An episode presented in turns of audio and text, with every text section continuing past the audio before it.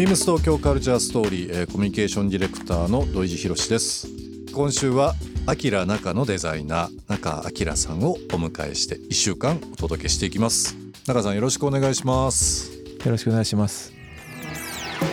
Beams. Beams. Beams. Beams Tokyo Culture Story. Beams Tokyo Culture Story. This program is brought to you by Beams. Beams. ありとあらゆるものをミックスして自分たちらしく楽しむ。それぞれの時代を生きる若者たちが形作る東京のカルチャー。Beams 東京カルチャーストーリー。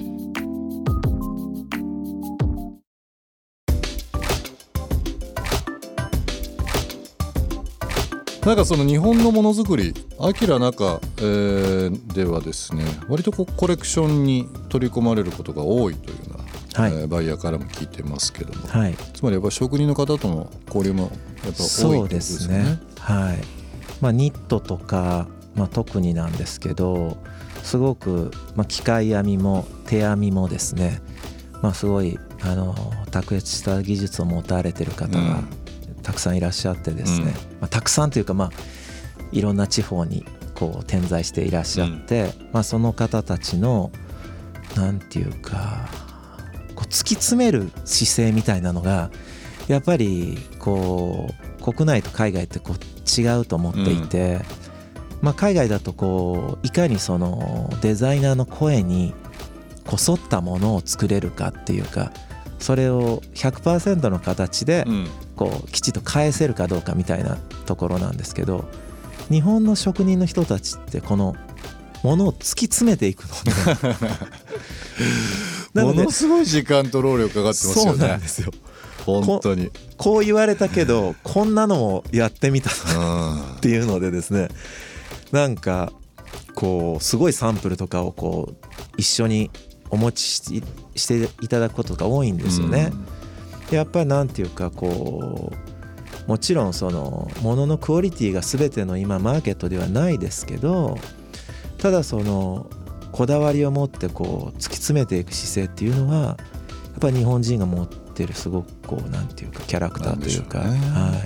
い、なのかなといろんなあのこうお付き合いがあったりだとか、はい。えーまあ、いろいろんな技術を持たれてる方との交流とかっていうのはあると思いますけども、はい最近この素晴らしい技術を持たれたこうメーカーさんとかそのまあ地域とかいすかね。はい、僕はあのまあ時々僕あの出すあのハンドニットがあるんですけど、僕あのベルギーにいたのであのベルギーってすごく毛織物がすごく盛んで、そうですね。あの糸もすごく豊富なので、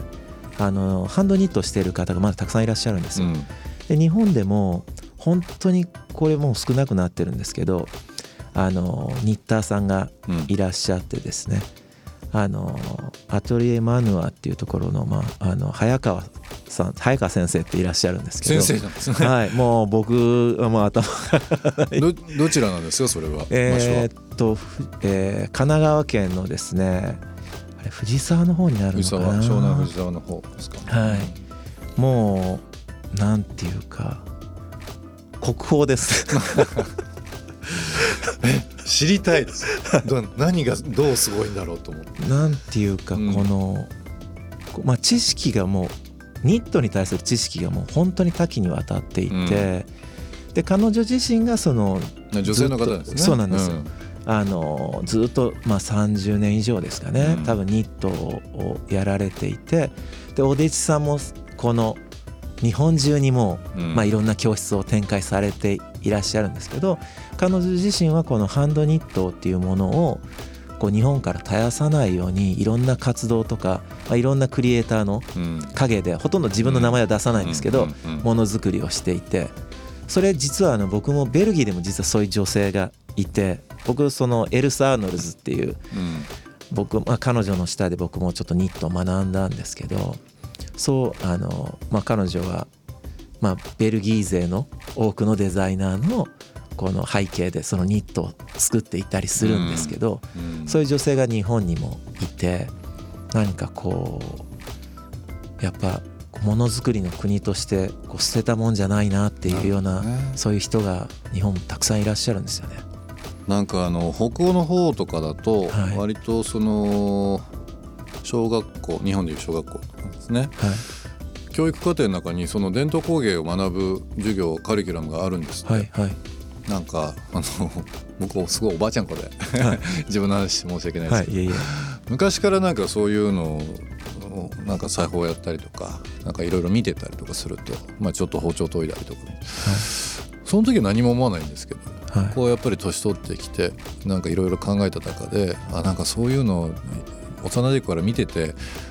よかったなっていうふうに思うんですよ。はい。なんかちょっとした話ですけどなんかこう日本の伝統工芸とかっていうのを小さい時からこんなものがあってすごいでしょとかね美しいでしょっていうのが教育として入ってるとはい。なんかそういうのを仕事仕事として目指すとかねはい。何か守っていくっていうのが出るんじゃないかなっていうふうに思うんですよね。いうまあ今って本当になかなかその後継ぎがいないとか、はいはい。後継者がねみたいな話ありますけど、意外と知るとはい。興味持つんですけどし知るのが遅かったりするじゃないですか。あそうです大人だいねぶ大人になってから知り 知っちゃってねあこんな素敵な仕事あるんだみたいなね。はい。それをなんかアップデートしていくのもうん。僕はなんか日本のクリエイターの務めじゃないかなと思っていて。うん。僕もそのベルギーに出た頃はやっぱりこうアントワープのすごくこうコンセプチュアルなスタイルとかうん。こうアバンギャルドなアプローチとかうにん。すごくこう憧れ憧れというかこう畏敬の念を持った時期があってでまあ気づいたらもう飛び込んでたっていうのがあるんですけどうん。やっぱりこう海外に出て自分のこうアイデンティティとかっていうのはやっぱりどうしてもうん。常にまああの日本人っていう形で捉えられるわけで。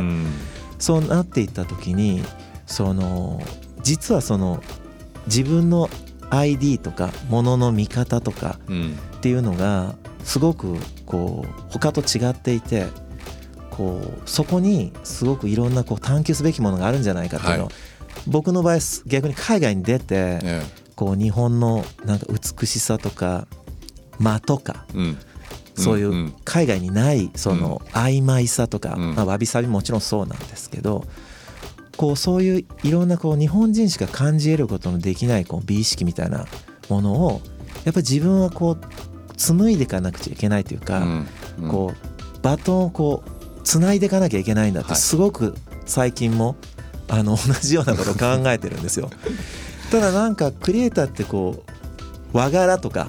なんか和っていうとこう怖がる人がそうですね。なんかどうしてもイメージついちゃうとかね。なんかこそう固定概念みたいなのありますからね。はい。ただその日本人がつ、まあ、紡ぐというね、はい。今表現ありましたけどもやっぱりこうちょっとしたことですけどなんとなくその伝統工芸文化みたいなのっていうのが非常にまた最近注目されているので、はい。特にそのファッションディレクターデザイナーの方々がですね世界にこう向けていろいろ発信されている中で、まあ、僕は本当一ファンとしてですけどもぜひなんかそういうのをどんどんどんどん皆さんにしていただきたいなと思いますけど。そうですね。なんか日本経済も元気ないから あの日本の需要っていうかね国内メーカーさんをどんどんどんどん使っていこうっていう、まあ、風潮が今やっぱりこの半年ぐらい強いと思うんですけど、はい。まあ改めてこうね津々浦々いろいろいろんな職人技術者、はい。あとはもう消えていくかもしれない素晴らしい文化っていうのがあるのでこれはもうちょっとみんな一丸になって何か残すっていうのをやってほしいですけどね。なんかモダンになればうん。多分若い方は興味を持つと思うんですよ、うん。だから自分たちがやっぱりその、そうですね。よまあ、日本の文化っていうのがモダンにアップデートできるんだっていうのをうん。まず伝えていくことっていうか、うんやっぱかっこよくないとこうフォローなかなかできないじゃないですか。でもそれって僕は可能だと思うんですよね。うんうん。うん。単純にその昔のものを使うという良さもあるんですけどね、はい。本当にアップデートしたりだとかきっかけを変えてあげるっていうか、はい。なんか和で古いものではい。あのっていうよりはこう見た目はあの新しいというかね、はい。何かこう洗練されたものでっていうのがあるかもしれないですけど紐解いていくといや実はこれ200年の歴史があった老舗の画が作ったなんとかでみたいな話はい。だと、より興味を持つかもしれないですよね。ね。あこんなに昔からこんな技術あるんだとはいなんか海外もそうだと思うんですよ。うん。うん。なんかこう海外でカシュクールであったりとかこうちょっと和っぽいこう合わせの服だったりとかっていうのがこう海外のブランドからは結構出てるんですよ。うんそうですはいね。ただそれがこうもし日本から日本のブランドから出た時にうん彼らのこの受け取り方ってまた違うと思うんですますからね。あやっぱり日本のものだっていうこうなんか本質を感じるっていうか確かにね。だから日本の若いマーケット若い人たちへのマーケットっていう視点でもそうなんですけどなんかそういうものって実はもっともっと海外にも大きいマーケットはあってうん海外にもどんどんどんどんそういう文化的なこうものをこう踏まえたデザインっていうのはもう広げていくべきだなってすごくなるほど。あの感じてますね。